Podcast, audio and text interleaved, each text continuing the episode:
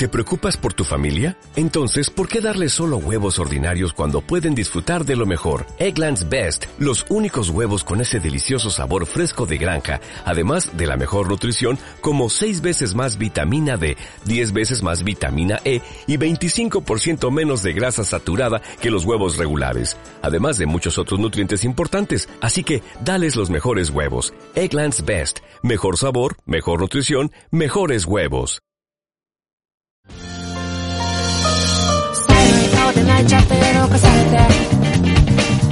Bienvenidos a todos y a todas a KDJ Podcast. Bienvenidos una vez más a Konnichiwa desde Japón. Retomamos esta sección mensual para todo aquel o aquella que lo desee para ponerse al día con todo aquello que pasa en Japón con algo más de media hora que es lo que suele durar este programa. Empezamos con la ronda de noticias express leyendo los siguientes titulares.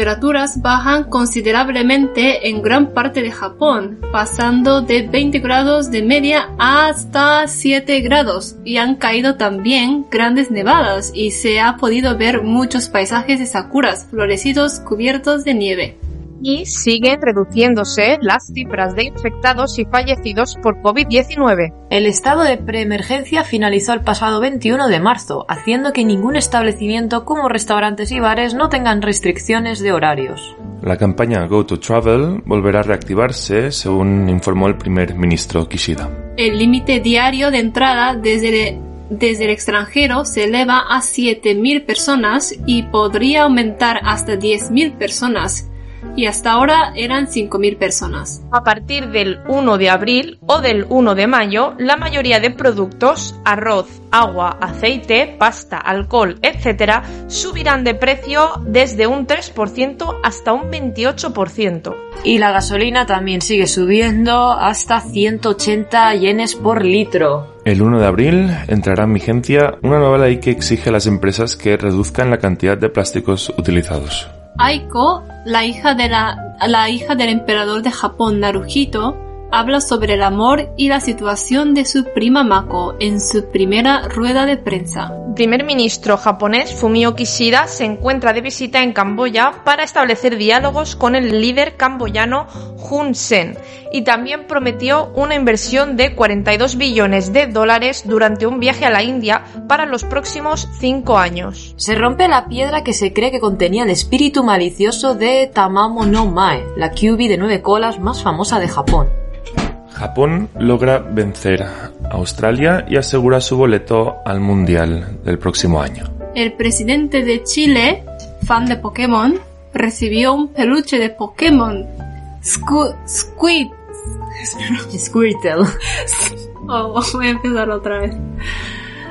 El, el presidente de Chile, fan de Pokémon, recibió un peluche de Pokémon Squid, Squirtle por parte de Odawara Kiyoshi, del ministro de Estado para Asuntos Exteriores de Japón, en su ceremonia de posesión del cargo. El 25 de marzo, la película Belle de Mamoru Osoda llega a los cines españoles. Toei sufrió un hackeo el pasado 6 de marzo que afectará la emisión de sus animes Dragon Quest, One Piece, Delicious Party, Precure y Digimon Ghost Game. Y la última noticia relámpago dice así. El portal Bengoshi News publicó un artículo reportando que un hombre fue arrestado a inicios de este mes por organizar una orgía en, unos, en un hotel en Japón. ¡Qué sinvergüencilla!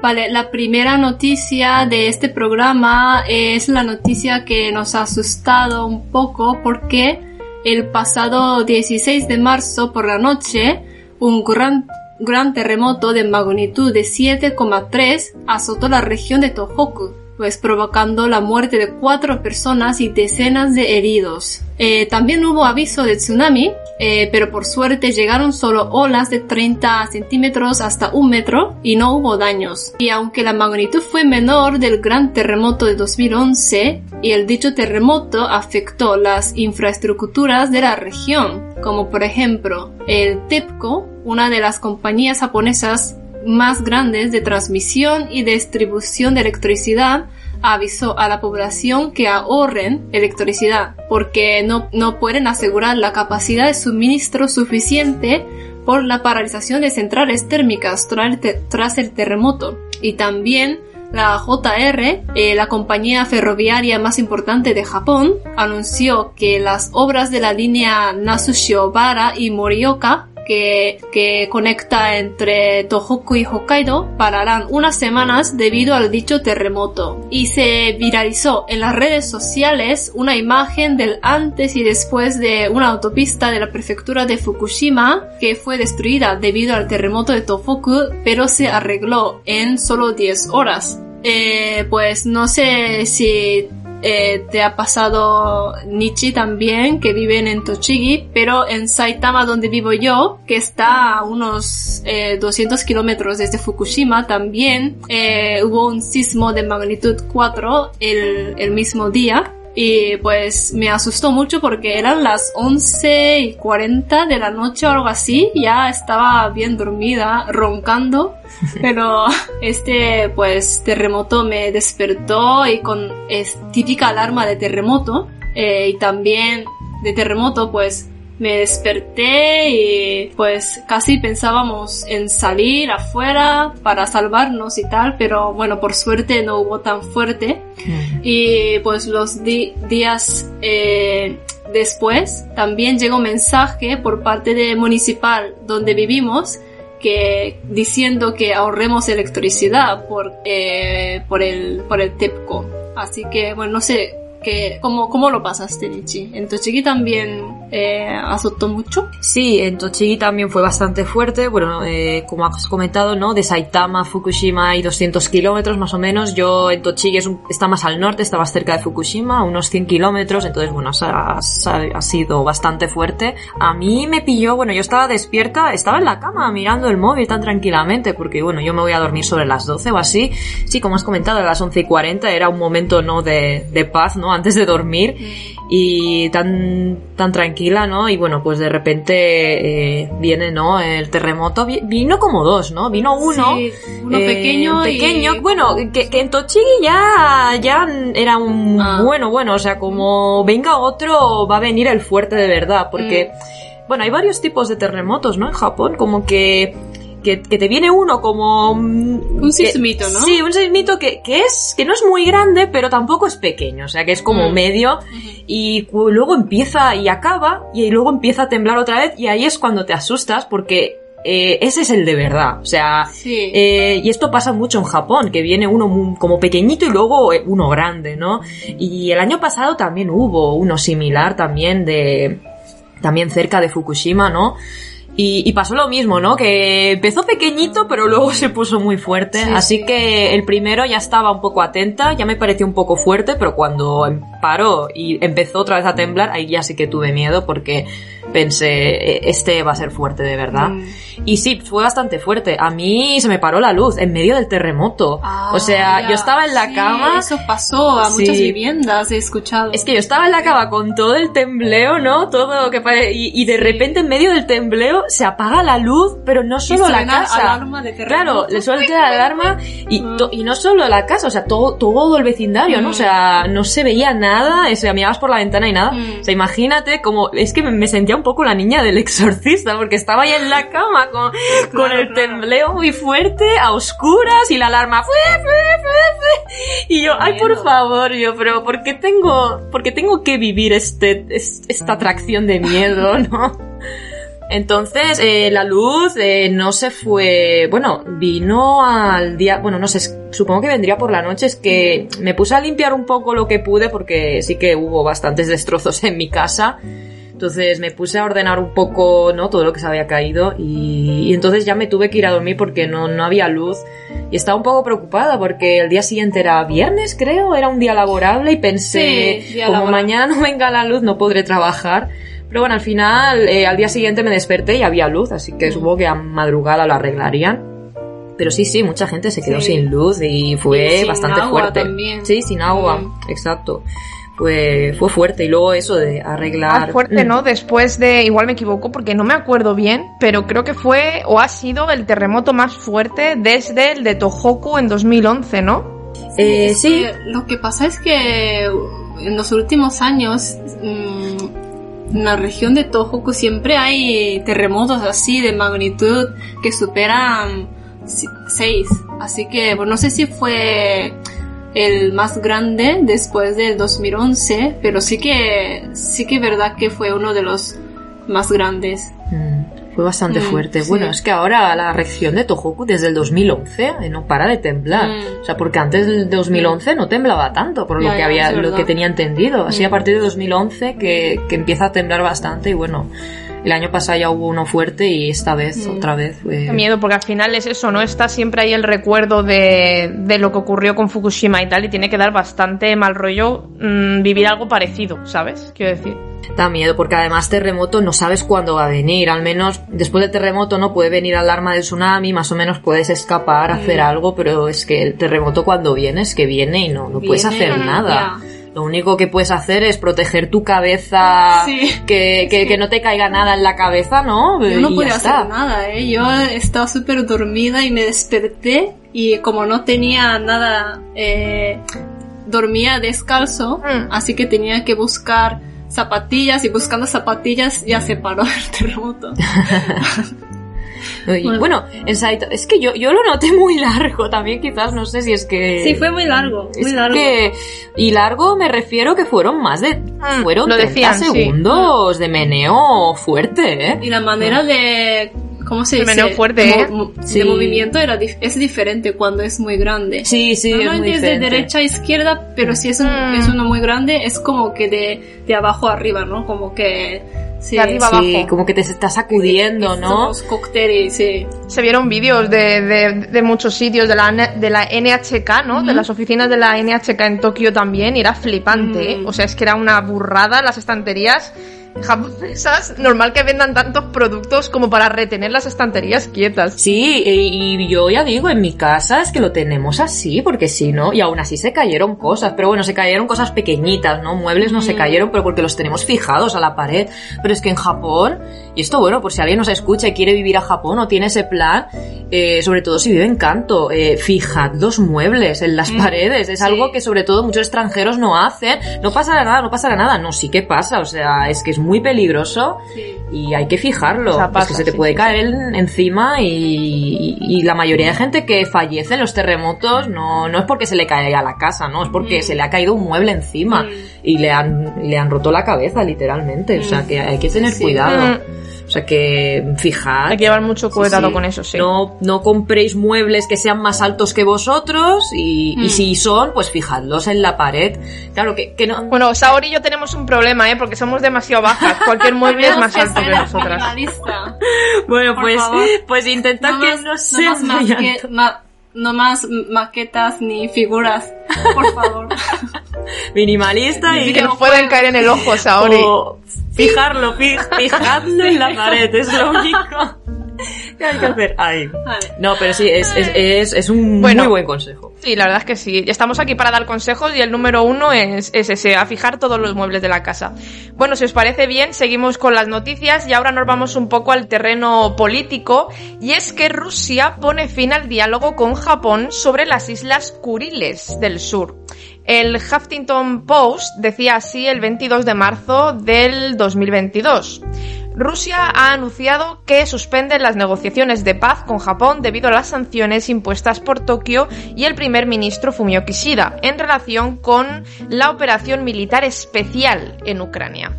Diciendo que en las actuales condiciones la parte rusa no tiene intención de continuar las negociaciones con Japón sobre el Tratado de Paz y que toda responsabilidad por el daño causado a la cooperación bilateral y a los intereses de Japón recae sobre Tokio, que ha optado conscientemente por una deriva antirrusa en vez de por el desarrollo de una cooperación y vecindad mutuamente beneficiosa, según informaba el ministro de Exteriores en un comunicado.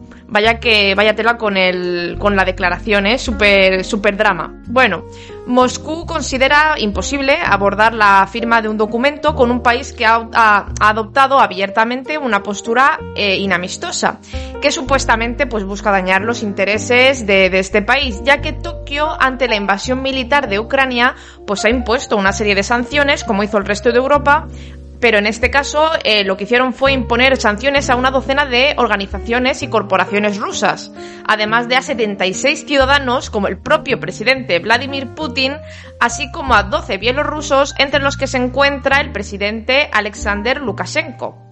Como resultado, Rusia congela la expedición de permisos para los ciudadanos japoneses que quieran visitar las Islas Kuriles por, tratarse pues, de su antiguo lugar de residencia y otras medidas contra Tokio incluyen la renuncia al diálogo sobre la explotación agrícola conjunta de las Kuriles.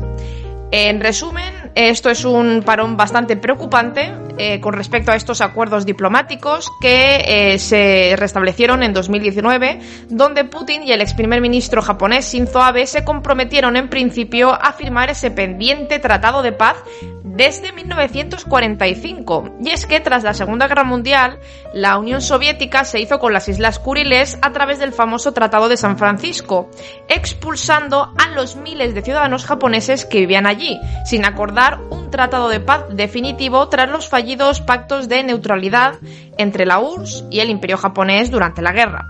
Y nada, desde entonces las Kuriles son un punto estratégico más, pues en la Guerra Fría que aún, seamos sinceros, pues mantienen Estados Unidos y Rusia con sus respectivos aliados. Bueno, a ver, no se van a lanzar bombas nucleares, pero está claro que, que madre mía, en 1945 y siguen siendo uno de los pocos países desde lo ocurrido en la Segunda Guerra Mundial que siguen sin tener un, tratado de paz entre ellos.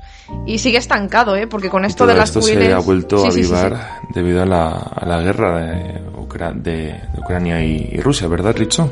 Exactamente. Bueno, es una. Eh, ya de por sí Rusia y Japón tienen una, una historia bastante densa. Recordemos eh, la guerra ruso-japonesa, que. Bueno, y también la sino-japonesa, que es también del vecino que tenían al lado. A principios finales del siglo XIX, principios del siglo XX.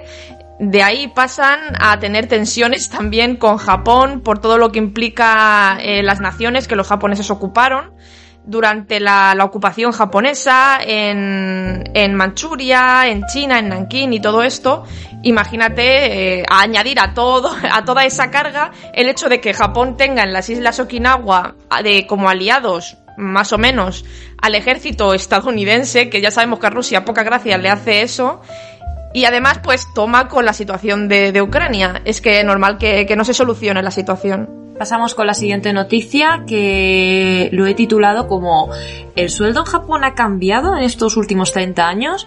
Y es que según un informe de la Organización para la Cooperación y el Desarrollo Económico, eh, OCDE en inglés, el ingreso anual promedio de Japón está en el puesto 22 de 35 países.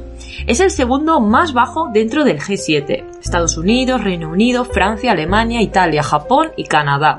Pero ¿cuánto es el salario anual medio japonés? Os, estaréis preguntando ahora. Y es que según las estadísticas de la Agencia de, Tasas Nacionales, el sueldo promedio del año 2021 fue de 4.300.000 yenes. Para que os hagamos una idea, 43.000 dólares o 32.000 euros anuales.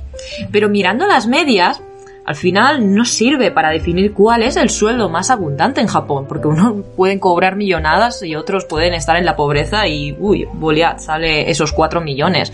Y mirando los, los datos, es más específicamente, el informe, eh, ese mismo, eh, especificaba que de los 52 millones 450 mil eh, asalariados que hay, un 55,1%, es decir, ya un poquito más de la mitad de trabajadores, cobran 4 millones o menos. Y este sueldo anual, eh, ¿desde cuándo es así? Pues así lleva 30 años. En 30 años no ha cambiado nada, mientras que en otros países como Estados Unidos, Luxemburgo, Irlanda, han ido aumentando con el paso de los años y tienen una media de 7.600.000 yenes, eh, unos 76.000 dólares o 65.000 euros. Incluso Japón ha sido superado por Corea del Sur con un sueldo anual eh, de 44 mil dólares. Entonces, eh, esto pues da a entender, ¿no? Que ganar 4 millones no te hace ser pobre porque es la media del país, pero sin embargo, mirando, ¿no? Eh, estos 30 años, los impuestos han subido, van a seguir subiendo, como hemos comentado también hace nada, ¿no? En las noticias relámpago. Eh, a partir de este abril, ¿no? 2022, la inflación va a subir y seguirá subiendo y el sueldo congelado desde hace 30 años. Entonces, mmm, todo el mundo se está preguntando, ¿no? Que estamos perdiendo gran parte de nuestro poder adquisitivo. Y el, y lo, bueno, un poco que me me pareció bastante curioso es que el mismo artículo, ¿no? Que indicaba todos estos datos, decía lo siguiente, ¿no? Que Japón es la tercera potencia mundial, pero podría decirse que es y seguirá siendo un país rico. ¿Realmente goza de esa riqueza que presumía en sus años 80? Bueno, pues viendo los datos, mm, no parece que haya mucha mucha buena vibra, ¿no? No hay, no hay muchas esperanzas. ¿A qué te refieres cuando dices que el sueldo está congelado desde hace 30 años? ¿Es que el salario mínimo no se toca o, cómo va? Eh, no, más que el salario mínimo es que el hmm. salario mínimo se ha subido, pero el sueldo hmm. medio eh, ha sido igual. O sea, eh, tú, por ejemplo, comparas no un sueldo medio de algún país y, bueno, pues como por, por, lo general, depende del país, claro, algunos bajarán, pero por lo general como que tiene que ir subiendo, ¿no? Conforme la inflación. Pero Japón De, lleva 30 años, ¿no? Parado en los 4 millones de yenes. Entonces, eh, el salario hmm. anual, eh, el salario mínimo, perdón, eh, sí que ha subido, porque incluso creo que lo hemos comentado en algunos otros podcasts, que ha ido subiendo unos pocos yenes, pero la media sigue en 4 millones. Entonces, mm, parece hmm. que al final, bueno, se, está empobreciendo, ¿no? La población por lo general. O sea, justo hace 30 años, creo, cuando el año que nací yo, se estalló, se estallaron las burbujas económicas y a partir de entonces eh, siempre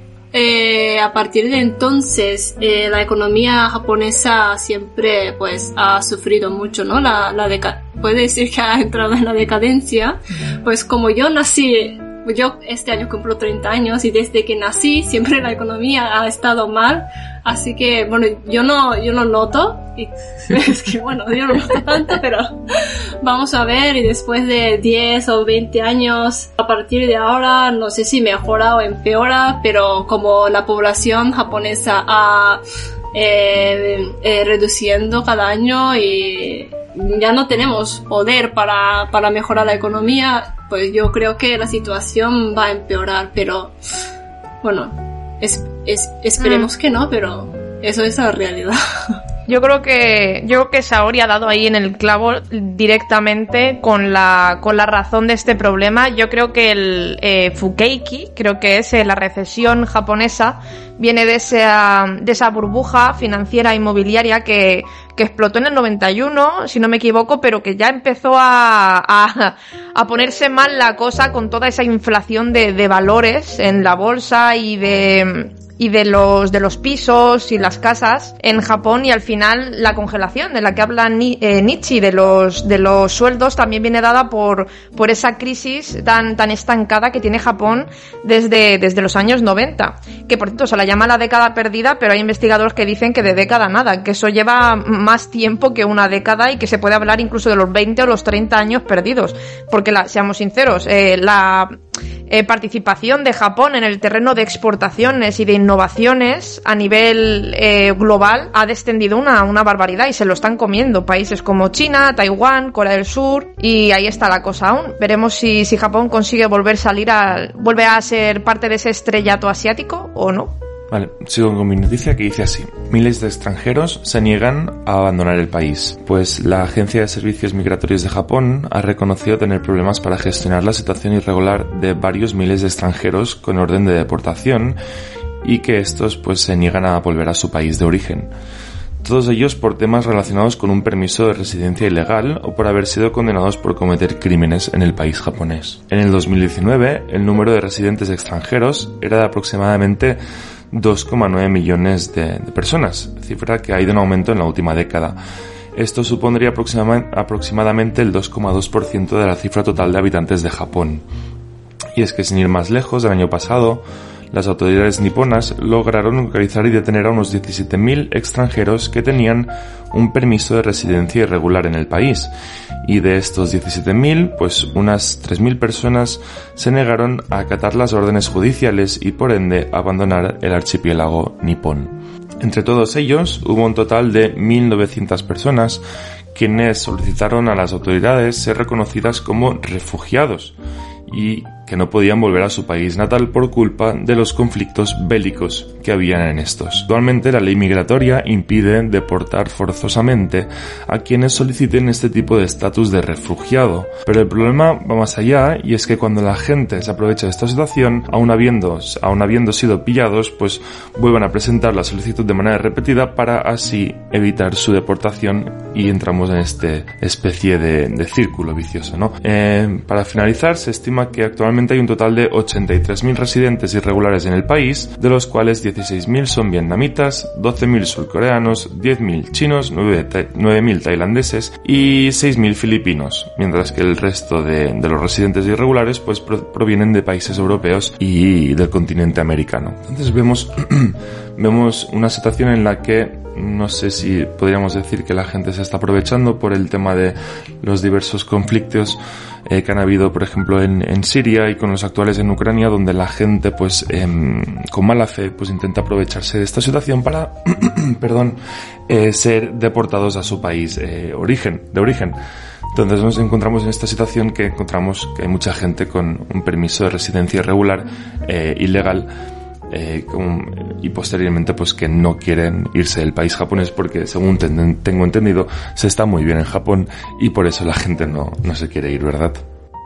Justo, es que es una, es una, no sé cómo decirlo en español, misconception, o sea, es una concepción errónea, por traducirlo literalmente, que se tiene de, de los extranjeros en Japón, como que la gran mayoría son eh, europeos u occidentales, personas blancas, vamos a decir en general, y para nada, para nada es la situación, esa es la situación de Japón. La gran mayoría de, de inmigrantes eh, son del, del sureste asiático. Estamos hablando de Vietnam. Yo creo que eh, hablamos de casi millones. No sé si igual eh, eh, patino un poco, pero vamos, la cantidad de inmigrantes vietnamitas, tailandeses, filipinos, indios de Sri Lanka también, eh, hablamos de, no de cifras de 10.000, no, no, de cientos de miles de inmigrantes. De hecho, hace poco creo que vi unos porcentajes de que el 70 y pico por ciento o más de la inmigración japonesa es del sureste asiático completamente. Tienen muy poquísima inmigración eh, blanca y la blanca, entre comillas, es mayormente estadounidense o australiana. Lo que tienen es poca inmigración africana, eso sí que me, he dado cuenta y la mayoría es eh, nigeriana, creo recordar, o no me acuerdo muy bien de, de, qué país, pero sí, sí, es un dato curioso. Hablando de inmigración, el otro día entré en la, en la página consular del Japón para ver cómo iban el tema de, de los visados de Working Holiday y me di cuenta de que muchos países tienen como un límite anual de personas que pueden solicitar este visado y, pero, y luego hay países como por ejemplo Australia, el cual no tiene un límite de, de, vacantes en cuanto a este, a, esta, a este visado, ¿no? El Working Holiday. Entonces me chocó, ¿no? Que habían unos cuantos países que eran los elegidos, los cuales pues todo aquel, entiendo que todo aquel que solicitara este tipo de visado pues se le otorgaba y no tenía que ir preocupándose por si se, acaba, se, se, se acababa el cupo de, este tipo de visado y entre ellos estaba Australia y Estados Unidos, ¿no? Y ahora que lo dices, pues entiendo que tenga relación con el tema de que Australia, pues, eh, sea uno de los países con, eh, el, bueno, que tenga más em, extranjeros residiendo en, en Japón. También es uno de los países favoritos por, por los japoneses, porque es algo curioso. El otro día estaba haciendo unas gráficas y es súper interesante como los inmigrantes que hay en Japón son, como hemos dicho, mayormente del sureste asiático, también surcoreanos y chinos, eh, todo se ha dicho, pero eh, en cuanto a japoneses viviendo fuera de Japón, la gran mayoría sí están en países eh, occidentales, siendo preferentemente pues Estados Unidos y Canadá la preferencia y luego ya pues eso, Europa, Nueva Zelanda. O sea, es refleja bastante bien el, el hecho de que Japón es una gran potencia, de forma que su migración es una migración eh, educada eh, económicamente, no, perdón, educada académicamente y por eso van a ese tipo de países con un alto nivel de desarrollo a trabajar, pero lo que recibe Japón es sobre todo migración de mano obrera, por así decirlo cada vez más, eso no sé, no sé hasta qué punto tiene relación, pero en el país africano cada vez más hay más países eh, asiáticos los cuales van ahí a, echar una mano en esos mm. países que tienen problemas en vías de desarrollo y también para fomentar pues eh, avances tecnológicos y demás, porque cada vez más hay un mayor eh, interés por parte del, del continente, continente asiático hacia el continente africano, por el tema de recursos y por las posibles futuras potencias mundiales que encontraremos allí dentro de unos cuantos años. Totalmente. Con Latinoamérica están, están muy parecidos en ese sentido, la verdad. Creo que son China, Japón, Corea del Sur y hasta Corea del Norte, ¿eh? las que están invirtiendo y generando esos lazos diplomáticos. Pues nada más, chicas. Hemos terminado, pues aquí el programa noticiero del mes. Esperamos que os haya gustado. Recordad que tenemos otros tres programas que normalmente solemos eh, subir a lo largo del mes y esperamos que os haya gustado y veros en, en los demás. Esto ha sido todo. Jane. Bye bye. Jane. Bye bye.